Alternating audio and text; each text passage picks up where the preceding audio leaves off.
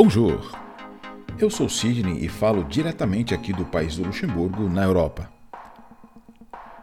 No episódio de hoje, continuando a série de comentários sobre o livro As Cinco Linguagens de Amor de Gary Chapman, a gente vai falar sobre o reservatório de amor que deve estar sempre cheio.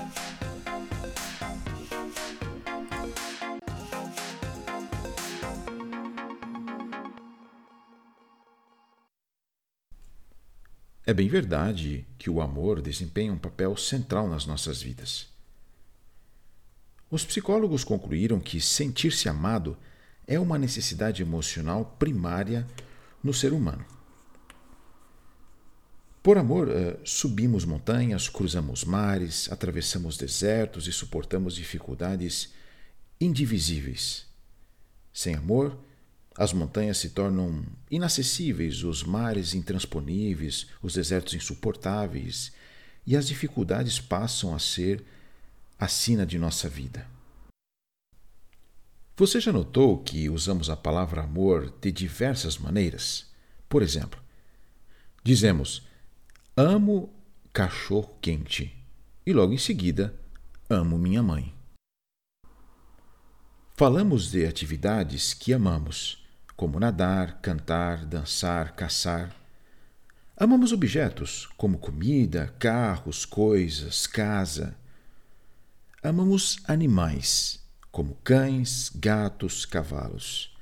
Amamos a natureza, árvore, grama, flores e o clima, por exemplo. Amamos uh, pessoas também, a mãe, o pai, filho, filha, esposa, marido e amigos chegamos a amar o próprio amor. Até para explicar um comportamento, dizemos: fiz porque a amo. Um político se envolve num relacionamento adúltero, por exemplo, e ele chama isso de amor. O pregador, por sua vez, eh, chama de pecado. O pai atende a todos os desejos do filho pequeno, chamando isso de amor. O terapeuta, por sua vez, familiar, com essas coisas chamaria de irresponsabilidade paterna. O que é, afinal, o comportamento amoroso?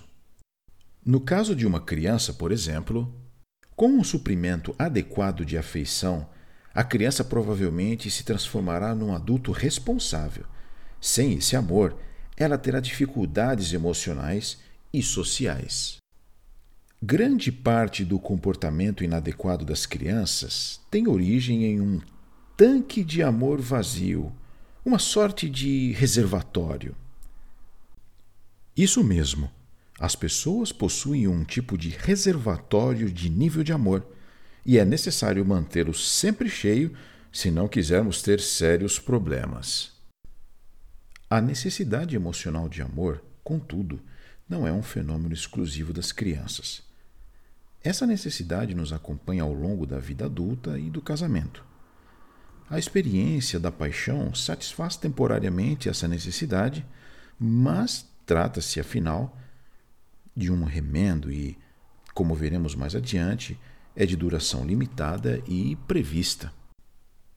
Precisávamos de amor antes de nos apaixonarmos, e precisaremos dele enquanto vivermos. A necessidade de nos sentirmos amados por nosso cônjuge está no cerne de nossos desejos conjugais. Certo homem disse uma vez: De que adianta ter casa, carros, passar férias na praia, ou seja lá o que for, se sua esposa não o ama? Consegue entender o que ele estava realmente dizendo? Mais que tudo, ele queria ser amado pela sua esposa. Coisas materiais não substitui o amor humano e emocional. Certa esposa disse uma vez: Ele me ignora o dia inteiro e à noite quer ir para a cama comigo. Odeio isso. Ela não é uma esposa que odeia sexo. Ela é uma esposa pedindo desesperadamente amor emocional. Vejamos agora o nosso apelo ao amor. Alguma coisa em nossa natureza clama por sermos amados eh, por outra pessoa. O isolamento é arrasador para a psique humana. É por isso que o confinamento é considerado a mais cruel das punições. No âmago da existência humana habita o desejo de intimidade e de ser amado. O casamento existe para saciar essa necessidade de intimidade e amor. É por esse motivo que os escritos bíblicos falam que o homem e a mulher se tornam uma só carne. Não quer dizer que os indivíduos perdem sua identidade, mas sim que eles entram uh, um na vida do outro de maneira profunda e íntima. Vocês já devem ter ouvido aquela frase onde diz que os sonhos de viver felizes para sempre colidiram com a dura parede da realidade. Ouço frequentemente as palavras é, de pessoas que dizem: Nosso amor acabou, nosso relacionamento morreu. Antes nos sentimos próximos, mas não é mais assim. Já não gostamos de estar juntos. Essas histórias comprovam que tanto adultos quanto crianças possuem tanques de amor, reservatórios de amor. Será que lá no fundo dessas, desses casais feridos existe um, um tanque de amor emocional cujo indicador está no vermelho? Será que o mau comportamento, o afastamento, as palavras ríspidas e o espírito crítico ocorrem por causa desse tanque vazio? Se pudéssemos achar uma maneira de enchê-lo, será que o casamento renasceria? Será que, com o tanque cheio, esse reservatório de amor cheio, os casais conseguiriam gerar um clima emocional no qual fosse possível discutir diferenças e resolver conflitos?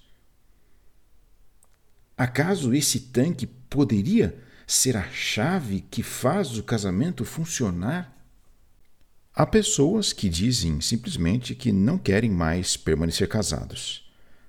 Seguir a jornada pelo casamento com um reservatório de amor vazio pode lhe custar um preço, ao final, que você nunca conseguirá pagar. Além disso, com agravantes sobre a situação emocional dos filhos que foram gerados nesse relacionamento.